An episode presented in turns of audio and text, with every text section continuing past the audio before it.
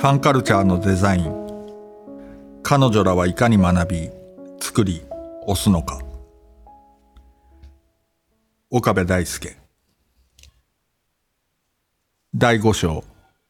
ギブとゲット。アフィニティベースの利他前期の4弦の講義の後は疲れていたけれども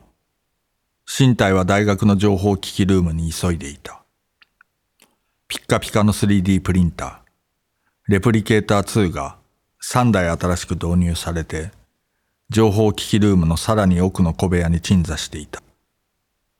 多分研究室のコスプレイヤーたちが 3D プリンターで遊んでいるはずだ。3D プリンターの利用者がいなくなる夕方の小部屋はコスプレイヤーたちの集いの場と化していた。新しい 3D プリンターは買うと高くつく小道具を時間と労力をかければ0円で出力してくれる仲間として知覚され歓迎されていたのだ。情報機器ルームのドアを開ける。3D プリンターのノズルが行ったり来たり溶かした樹脂を積層しているのが見える。愛の友達の宮野さんが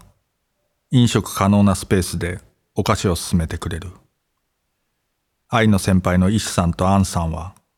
愛のためにモデリングした 3D データを自慢げに見せてくれる。三次元モデルもお菓子も本当にうまい。研究室の3年生だった愛は夏休みにロサンゼルスで開催されるアニメエクスポに遊びに行く予定を立てていた。アニメエクスポとはアニメ漫画ゲームのファンたちの超大規模な祭典だ。巨大なコンベンションセンターで開催される展は日本のコミックマーケットと同じだが、同人誌の頒布は極端に少なく、ヤオイナイト、アニメミュージックビデオや変態アニメの上映会、ファンダムサミット、物販と、ロサンゼルスのカラッカラの青空のように突き抜けたお祭りだ。参加者の多くがコスプレをしており、日本に比べて男性のコスプレイヤーも多い。コスプレギャザリングという枠がプログラムに用意されていて、何日目の何時から何時までは会場内のこの場所で魔法少女まどかマギカの撮影会、あちらの場所では美少女戦士セーラームーンを行うということが決められている。愛は小学生の頃からコスプレで遊んできたのだが、ついにコスプレでワールドデビューだ。美少女戦士セーラームーンのキャラクター、ちびうさに扮するらしい。3D プリンターが一生懸命積層しているのは、ちびうさの重要な武器、ピンクムーンスティックだ。このピンクムーンスティック、過去にはトイザラスのようなお店でも購入できたのだが、生産が中止されてからかなり希少価値となった。オークションサイトで3万円の値をつけていた。オークションサイトの価格を見た瞬間に、愛の観世界に 3D プリンターが飛び込んできた。以前、研究室の花さんが600円で恋は戦争バージョンの初音ミクを仕上げたことを得意げに語っていたように、コスプレという遊びは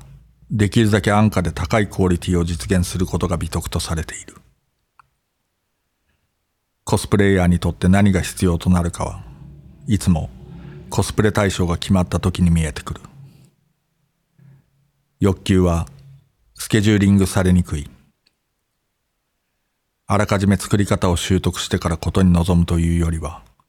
ことの方が決まることで何が必要なのかを考え始める。愛のピンクムーンスティックの場合も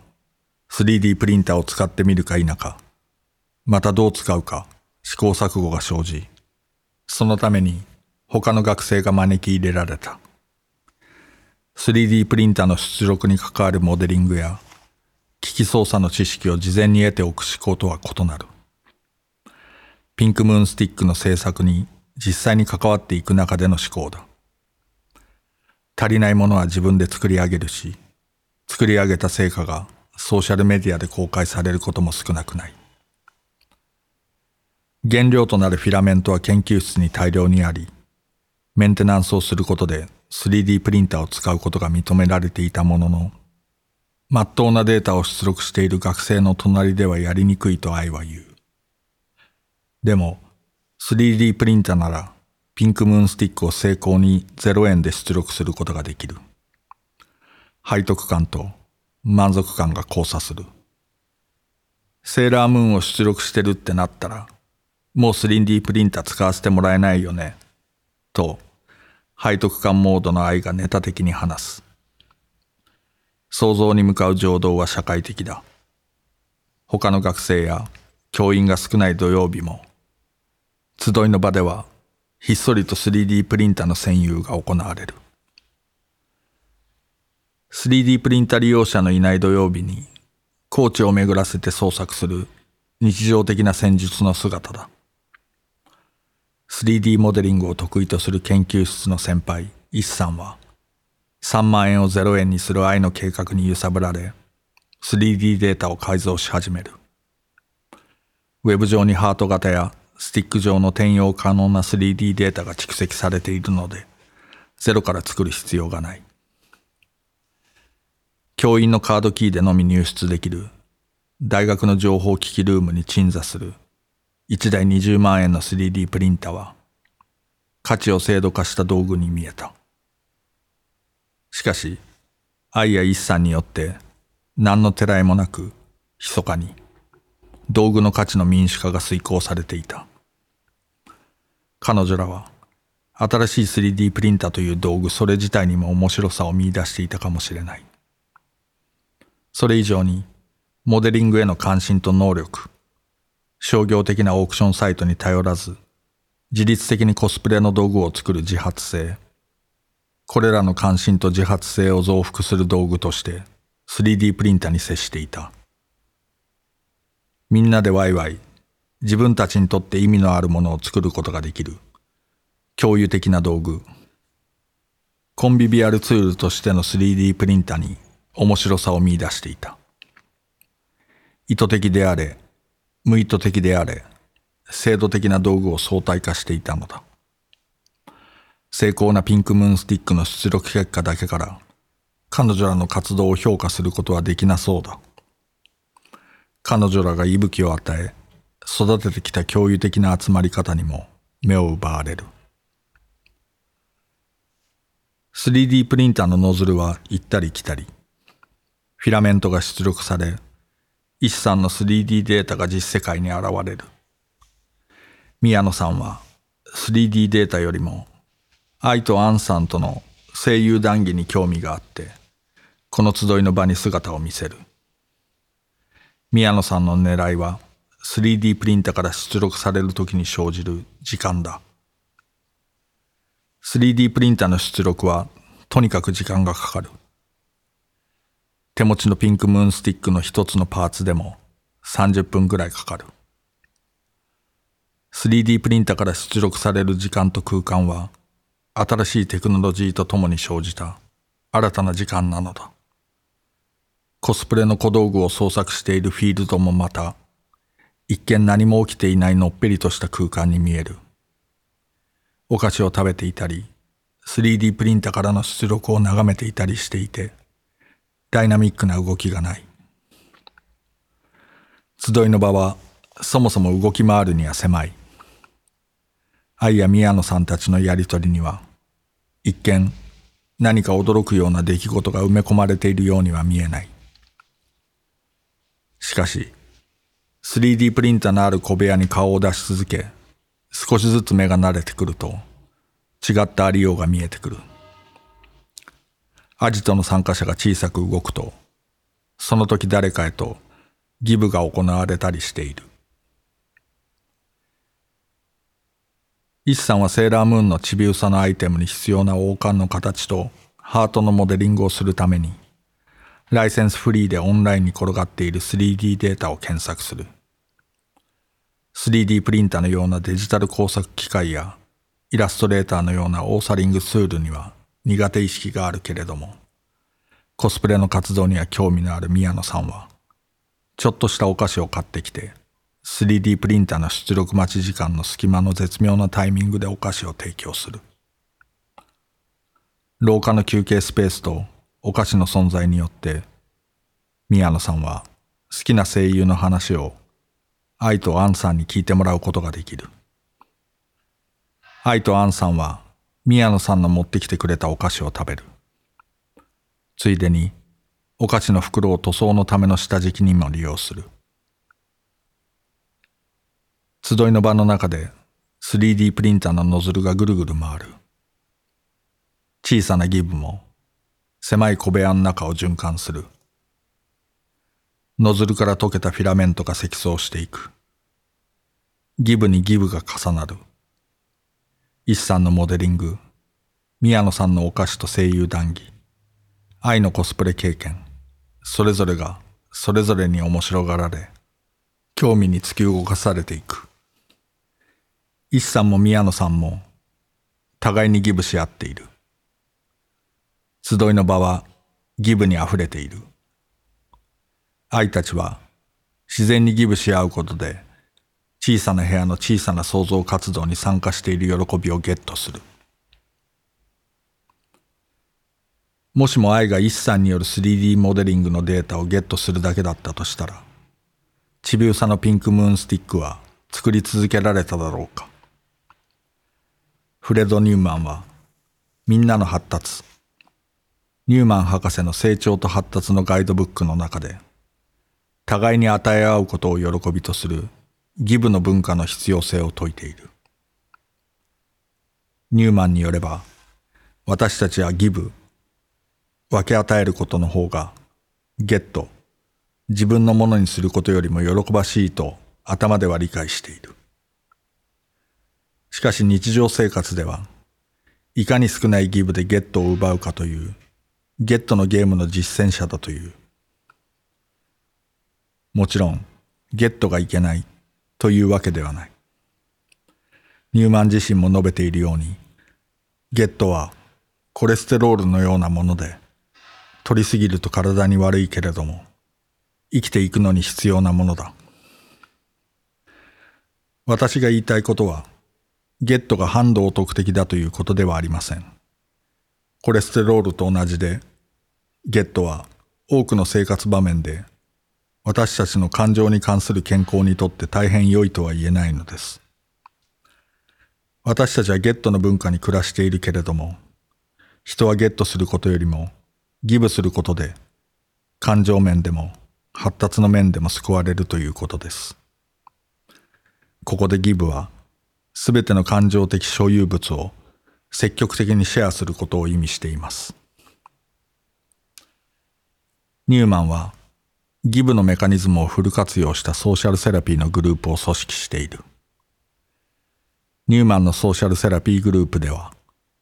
先に回復したメンバーがソーシャルセラピーのグループを運営する方に関わり、後からやってくる参加者を助ける。そうすることで、もともといたメンバーは回復し続けることができる。ちびうさのピンクムーンスティックを 3D プリンターで作る集いの場には、フレド・ニューマンのソーシャルセラピーとの類似点もある。ソーシャルセラピーでは、自分が他者からギブされるだけの存在ではなく、ギブする存在でもあることで、そのソーシャルな場のメンバーでいられるようになる。3D プリンターが動く、狭い小部屋のそのまた片隅から観察していると、ちょっとだけ不思議な側面が見えてくる。一さんを中心に、加工に適した 3D データを見つけて、既存データを加工して楽しんでいるとき、または宮野さんが声優のファントークをしたいがためにお菓子を持ってきたりするとき、彼女らの言動には、このメンバーで何か一つの創造的なことを成し遂げるのだといったような強い意識が見えるわけではない。例えば石さんは、愛とアニメエキスポの話をしていたら、つい 3D データを加工してしまったと言った方が実情に近い。その結果、みんなで過ごす集いの場の濃度が高まる。何か創造的なことをみんなで成し遂げるんだ。そのためにみんなに私の持てる知識や技術をギブするんだ。ということをあまりに意識しすぎると遊びとしてのコスプレへの気持ちは長続きしない。コスプレをするわけではないけれども造形を好む一さんは自分の持っている知識や情報をアメリカでコスプレをする愛にギブする。一さんは愛に 3D モデリングの技能をギブすることを通して集いの時間に参加する喜びを得ているように見える。一さんは愛に知識や情報をギブすることとともに愛にギブした知識や情報をゲットしてもらえることで参加する喜びをゲットしている。一さんに愛が 3D モデリングデータの作り方を教わったり、結局は一さんが愛のためにモデリングをやってあげたりする状況だけを見ると、愛は手のかかる存在かもしれない。しかし一方で、実は愛は一さんのギブの契機となり、一さんの周辺的な参加の喜びを引き起こす存在でもある。愛と一さんの関係は、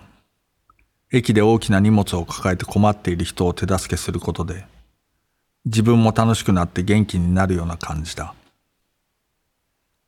大学のゼミでも、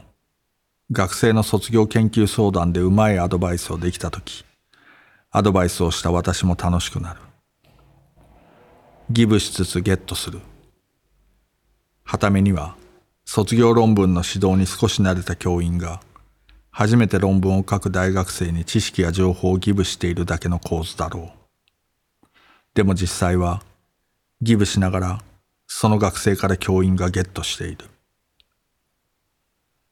強い西日が差し込んできている小部屋の中で生じる知識や情報の伝達はギブとゲットの複雑な絡み合いである。その絡み合いが彼女らを狭いアジトに引きつける。宮野さんのお菓子のギブには、みんなの小腹を満たすという意味がある。そしてそれ以上に、集いの場に参加する喜びを宮野さんがゲットすることにつながっている。彼女らは、もしかしたら、他者からのギブをありがたくゲットすることを通した他者へのギブが抜群にうまいのかもしれない。彼女らは皆がそれぞれの持てる知識や技術をフルに提供することで競争的創造的な活動を実現するんだという目標を実現するために集まっているのではなさそうだ完成したちびうさのピンクムーンスティックの再現性は相当高いただしちびうさのスティックの出来栄えだけで彼女らの活動が評価されるべきではない彼女らが生成してきた共有中心の集まりが評価されるべきである。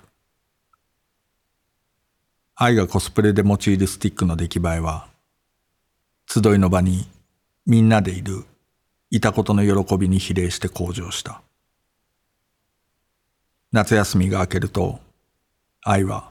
その年のアニメエキスポの様子が写真入りでまとめられたフリーペーパーを見せてくれた。愛が現地記者の取材に協力したら、愛の家に冊子が郵送されてきたそうだ。そのフリーペーパーには、宮野さんのお菓子と、一さんとアンさんのモデリング技術で作り上げられた、ピンクムーンスティックを手に掲げた愛が大きく取り上げられていた。本当に愛はコスプレワールドデビューを果たしていたのだ。コスプレイヤーは撮影会に向けて数ヶ月前からお互いに予定を調整し合う。社会人も多いため、貴重な土日のいずれかを一緒にコスプレを行うために開けるために他の予定を調整する。この苦労して調整したスケジュールに向けてコスチュームや必要な道具を準備する。よってコスプレイヤーは貴重な休みの時間を投げ打ってでも衣装制作を間に合わせる。徹夜明けだろうとしても、よほどのことでもない限り、何とか間に合うように会場に向かい、メイクの準備を始める。仮に誰かが撮影会の履行を怠った場合、そのコスプレイヤーは、不届き者というレッテルが貼られることになる。コスプレ仲間と共に立てた予定を何とか守り抜くことは、負い目感情を覚えなくても良くするためでもある。同様のことは同人誌会でも言える。例えば、夏と冬に開催される同人誌即売会であるコミックマーケットに出展できるか否かは、申込書を送っただけでは決まらない。決して低くない倍率の中、出展を許可された同人サークルの人たちだけが頒布できる。許可された各同人誌サークルは、コミックマーケットを取り仕切るコミックマーケット準備会との関係において、出展許可書を受け取る。彼女らには、コミックマーケット準備委員会、そしてコミックマーケットの来場者との約束が発生することになる。このため、自分の同人サークルだけが約束の履行を怠るわけにはいかない。申し込んだのに出展が許可されなかったサークルだって5万とある。こうして休みの日も朝7時から原稿の執筆に当たれるよう家の中の事柄を事前に調整したり印刷所への入稿締め切りギリギリに奔走したりする。ファンのコミュニティのメンバーシップを遊ぶということは、ゲットする文化ではなく、ギブし合う文化に巻き込まれることである。ファンのコミュニティで遊ぶ調査者としての私はどうだろう。インタビューはファストフード店やファミレスで行われることが多いので、その飲食代を調査者が支払う。シャドーイングやインタビューに協力してもらうなど、面倒な調査の場合は、借金の額を事前にお伝えする。借金を支払えない場合も、その条件のもとでご協力いただけるか否かを調査対象者に判断してもらう。労働と報酬の関係だ。金銭の授受以外ではどうだろう。何もしないでコスプレイベント会場の東京お台場、夢の大橋のそばにいるだけだと、フィールドワークという文脈でも無能であり、コスプレイベントという文脈でも無能な存在になりそうだ。無能な存在になってしまうことを避けるためにも、私はコスプレイベント会場で何かをしていたくなる。とりあえず、調査対象者の荷物を預かり、着替えやメイク中に不要な荷物の番をしてみる。着替えとメイクを待つ1時間は、とにかく暇だし眠い。それでも何かすることがあると、コスプレイベントのフィールドにいることができるようになる。コスプレイヤーとしてであれ、カメコ、撮影専門として訪れる男性としてであれ、主催者としてであれ、コスプレのイベントには参加できるという状態において、ただ観察しているということは、コスプレのイベントに関わらないことをしているということになる。ただ超然と観察する人の存在は、コスプレイベントにおいて、とにかく不気味だ。当時愛用していた唯一の一眼レフカメラ、ニコン D40 にサードパーティーの単焦点レンズを取り付けて構えてみる。単焦点レンズは本当にありがたくって、私のようなど素人がシステム任せのオートフォーカスでシャッターを切っても、背景がいい塩梅にぼやけてくれて、それなりの味わいを出してくれる。一応良い写真を撮ることに貢献している役目を果たしているかのようにはなる。とはいえ、私が撮影した写真が、ユキのコスプレ用の名刺に採用されたり、オンライン上のコスプレイヤーズ、コスプレイヤーのソーシャルネットワーキングサービスのアカウントページに載ったりすることはないのだけれども、コスプレイベントの会場で調査協力者の荷物を運ぶ。決してうまくはないけれどもカメラマンになる。フィールドワークを始めてすぐの頃は、もしかしたら、何らかの学術的な知につながる振る舞いを観察できて、論文にまとめるヒントを提供してもらえるかもしれないという交換のために手伝っていたのかもしれない。回数を重ねてくると、一緒に遊んでいる中で手が空いているから、または暇だから荷物を運ぶという感覚になった。調査対象者であるコスプレイヤーのキャリーケースを調査者の私が運んでも問題ないということが分かったことも大きい。できる限り理想的な場所で良い気候のうちに撮影を始めて綺麗な写真を残すことに参加したいという気持ちが湧いてきていたようにも思う。金銭のギブもあればエネルギーのギブもあれば感情のギブもある。このような有形無形の様々なギブによって調査者としてのフィールドワーカーもまたギブ文化にすっぽりと巻き込まれている。だけれども、フィールドワーカーがギブする以上に、フィールドワーカーは調査協力者からギブされる。イベントの後のアフターとしてご飯を食べながら、フォーマルな調査とは到底呼べないようなインタビューを行う。アフターにおいて、彼女らは撮影した写真を見ながら互いに称賛し合い、もしまた同じコスプレをする場合の改良点を言い合う。賞賛と改良のアイディアが行き交い、自分たちが欲する写真を作り上げていく。コスプレイヤー同士で後押しし合いながら、とてもいい塩梅に調子に乗って次のコスチューム制作に向かう。そんなアフターのさなか、愛もユキも、この調査ってどんな結論の話になるんですか？と聞いてくる。インタビューにおいて私もインタビューされる。そのような場合は、インタビューでありながら、調査協力者と共に予備的な分析のようなことをしていた。調査協力者と共に予備的な分析をすることは、ミミさんとのフィールドワークではよく行われた。もしかしたら、質的な調査を行う立場として言語道断なのかもしれない。私が提示した分析フレームワークに沿うように、調査協力者がいい塩梅に語ってくれていたこともあったかもしれない。さらに悪いことには、調査協力者がこちらの意を組んでくれていたインタビューを、うまくいったインタビューとフィールドワーカーとしての私が勘違いしていたかもしれない。フィールドワーカーは調査対象者からギブされる。甚だのお天気に言えば、調査対象者からのギブをゲットするのもフィールドワーカーにとって重要である。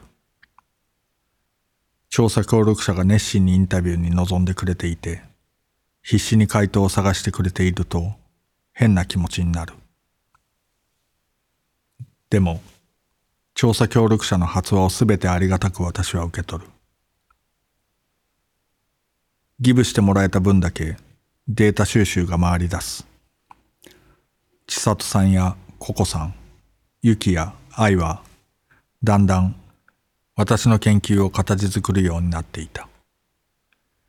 彼女らは大学で卒業論文を書いている。研究や調査にはかなり近い存在だ。いつの頃からか、例えば、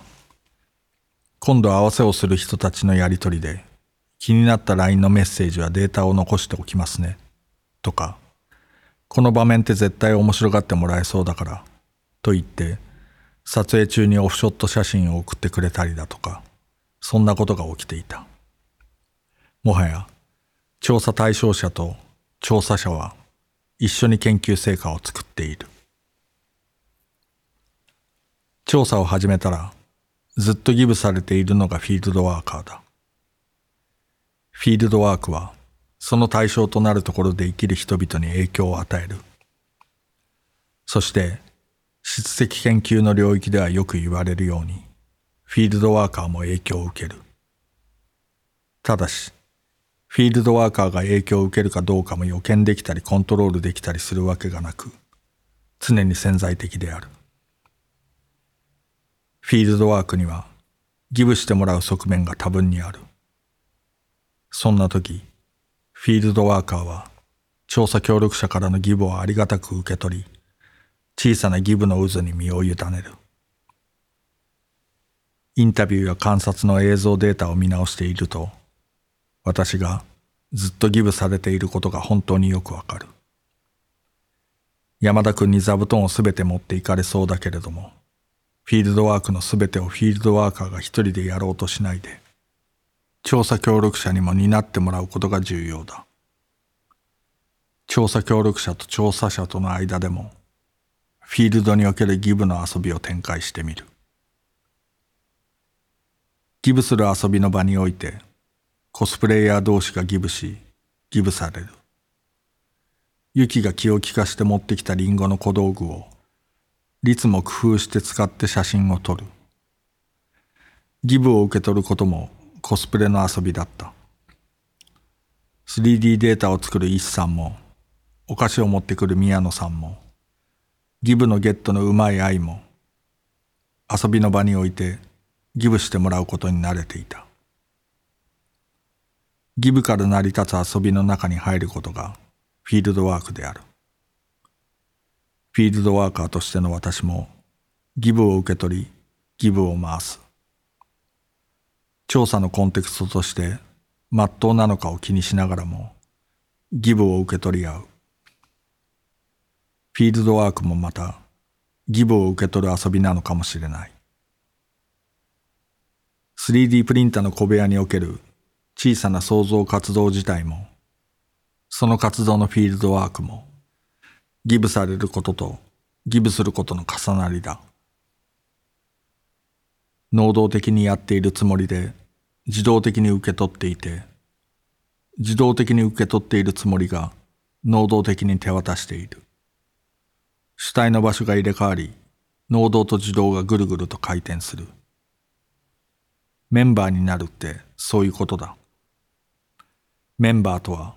もともとラテン語のメンバルムを語源としていてそれは体の一部とか手足という意味を持つ。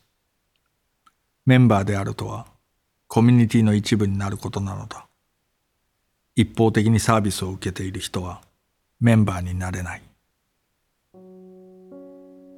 私がフィールドワーカーとしてコスプレイヤーのユキや愛とのつながりを生きるということは不要な荷物を持ち運び場所取り兼荷物番をしアイスカフェラテやチョコレートベイクやガルボをコンビニで買いカメラを抱えて素人の撮影をしアフターでインタビューをさせてもらい録音したインタビューの筑語録を作るという具体的な義務の繰り返しでしかない。フィールドワーカーの特性や専門性というものはそういった極めて日常的な義務の具体性の中に埋め込まれているのかもしれない。